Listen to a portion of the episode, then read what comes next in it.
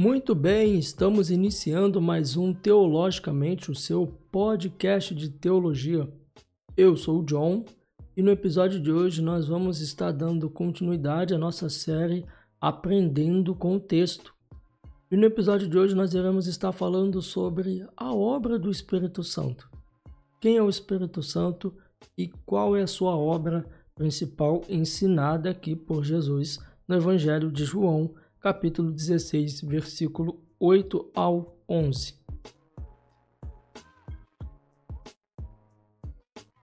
Pois bem, antes de darmos continuidade à nossa série Aprendendo o Contexto, eu quero pedir a você para nos acompanhar nas nossas redes sociais. Nós estamos no Instagram, no Facebook, no Twitter e no YouTube como Teologicamente Oficial. Se inscreva nas nossas redes sociais e fique por dentro de todo o nosso universo teológico. Nós estamos também nas mais variadas plataformas de podcast. Você pode encontrar o nosso podcast é, pesquisando como Teologicamente. Você pode pesquisar na Deezer, Anchor, Spotify, TuneIn, Cash, Cashbox, a é, Google Podcast, na Anchor. Em todas essas plataformas, as mais conhecidas, nós estamos lá, como Teologicamente.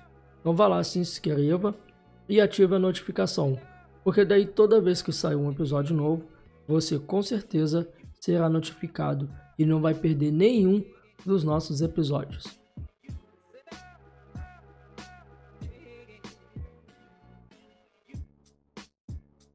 Bem, uh, Jesus ele disse, segundo o Evangelho de Mateus, perdão, segundo o Evangelho de João, capítulo 16, do versículo 8 ao 11, Jesus ele disse o seguinte: Quando ele vier, convencerá o mundo do pecado, da justiça e do juízo. Do pecado, porque não crê em mim. Da justiça, porque vou para o Pai, e não me vereis mais. Do juízo, porque o príncipe deste mundo já está julgado.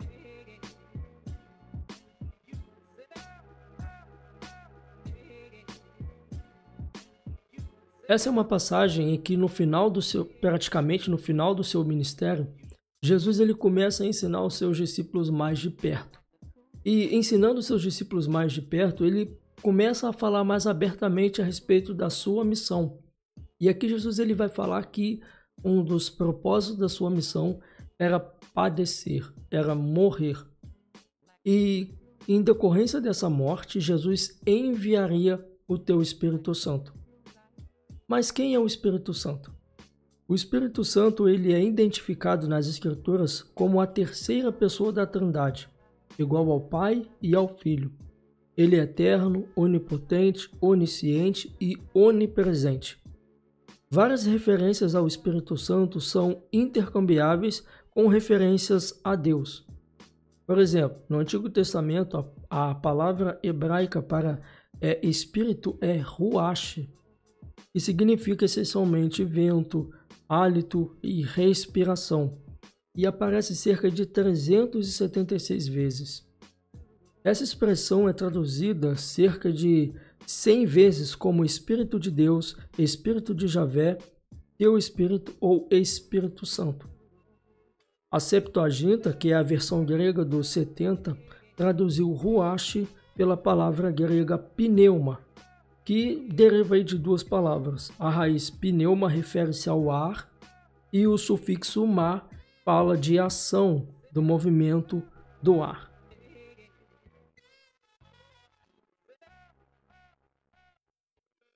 Bem, então na passagem a qual nós acabamos de ler, nós podemos aprender três coisas a respeito do Espírito Santo ou da sua obra que será realizada aqui no mundo.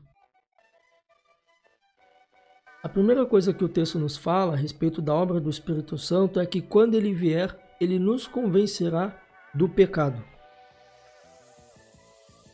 Jesus ele vai dizer que ele vai nos convencer do pecado porque nós não cremos nele. Então, uma das obras do Espírito Santo é nos convencer da nossa incredulidade a respeito de quem é Jesus. O Espírito Santo ele não veio para chamar atenção para si mesmo. O Espírito Santo não veio testemunhar de si mesmo. Jesus está dizendo que o Espírito Santo virá para testemunhar aos nossos corações sobre quem é o Filho de Deus. O Espírito Santo veio para tirar a cegueira, a incredulidade dos nossos corações, para apontar para o Filho de Deus. Então ele vai vir para convencer-nos da nossa incredulidade. E a segunda obra que o Espírito Santo vai realizar no mundo é a obra de justiça. Então, a segunda obra do Espírito Santo é nos convencer-nos da justiça, mas não é da sua justiça própria ou da nossa justiça, mas da justiça do Filho de Deus. E que justiça foi essa? A justiça do Filho de Deus foi morrer na cruz do Calvário. A respeito da obra de expiação é, que foi planejada por Deus e executada pelo seu Filho. Então o Espírito Santo vai nos convencer dessa justiça. Ora, em nós não havia justiça nenhuma. Pelos nossos méritos, pelos nossos feitos, nós jamais alcançaríamos a Deus.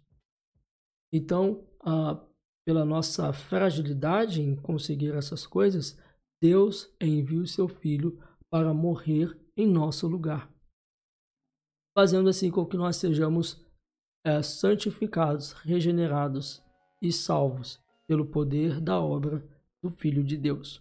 Então o Espírito Santo vai nos convencer-nos desta justiça. E a terceira obra que o Espírito Santo vai nos convencer é do juízo. Jesus ele disse: do juízo, porque o príncipe deste mundo já está julgado. Juízo aqui a gente não precisa entender como o fim do mundo, né, ou como a, algo apocalíptico, né? Mas aqui juízo se refere a Satanás e as suas milícias. Veja que ele diz, porque o príncipe deste mundo já está julgado. Então nós aprendemos que Satanás e as suas milícias já perderam.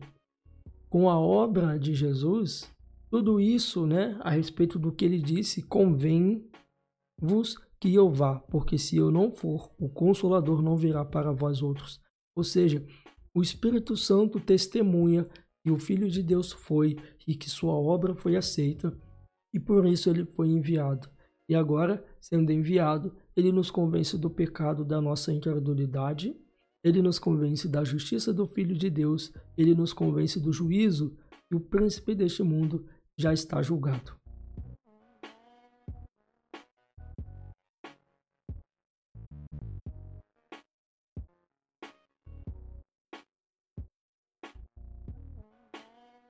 Olha, os meus mais sinceros desejos é que o Espírito Santo de Deus possa fazer morada em nossas vidas. Que o Espírito Santo de Deus ele possa habitar em nossas mentes e em nossos corações. Que o Espírito Santo possa fazer uma verdadeira transformação em nossas vidas com a sua presença. Pessoal, eu quero agradecer a todos vocês que ouviram esse episódio até o final. Muito obrigado pela participação de cada um de vocês. Que Deus possa continuar abençoando a vida de vocês. Uh, mais uma vez, muito obrigado.